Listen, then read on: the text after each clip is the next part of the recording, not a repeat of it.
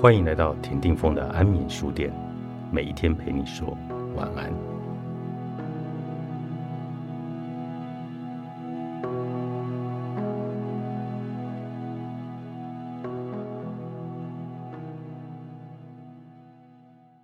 企业能否从危机事件中全身而退，或是逆转胜的重要关键，在于企业是否能够快速组建起自己的英雄战队。也就是危机处理小组的成员将左右战局的发展。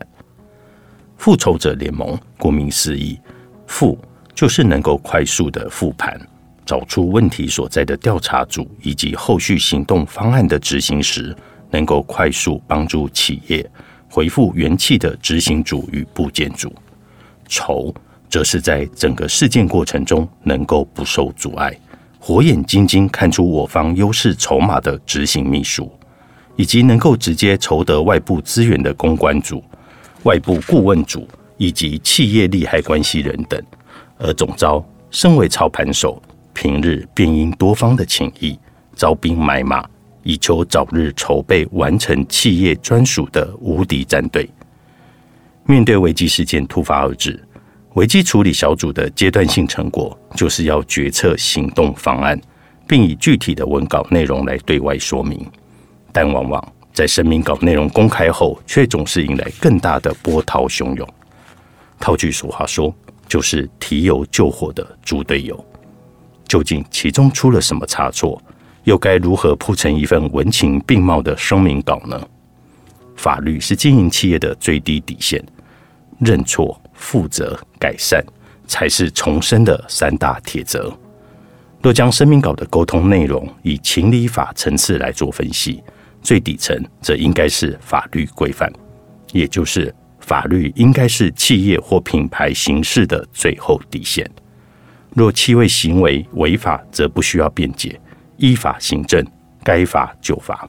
对企业是最好的危机处理策略，就是认错、负责、改善。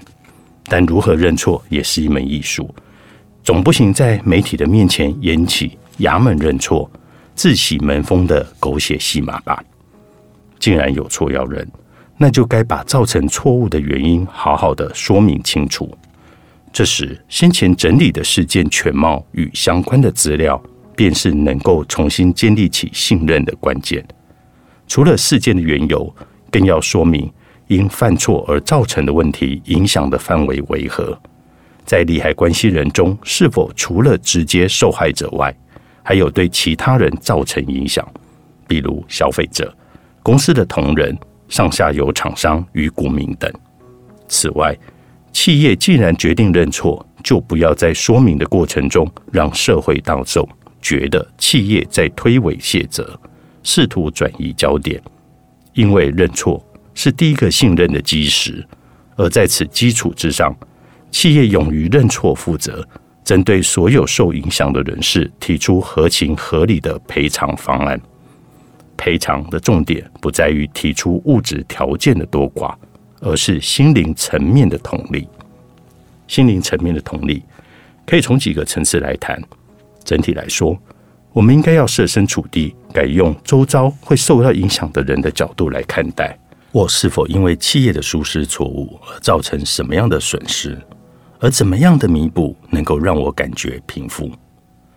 如果因为企业疏失而造成员工的劳动条件恶劣，或是施工造成老人清梦，这部分的赔偿方式就应该是承诺将立即改善，并针对过去受影响的范围提出溯及以往的一次性补偿。倘若是，会造成消费者使用后持续不安感的问题事件，例如食品与用品的安全、环境的安全，甚至是药品的疗效有效期问题。由于消费者当下并不知道有问题的产品会不会影响身体健康，或是造成当下无法察觉的后遗症，则应除了一次性补偿之外，更应该持续关怀消费者的身体状况与阶段的需求。企业应密切观察相关的发展，直到观察其后，或是消费者主动告知，以无需追踪后，才能够放心的结案。但若问题出现在非商品的层面，也就是说，商品本质并无问题，但伴随的服务出了问题，这部分往往就牵涉到消费者的尊严。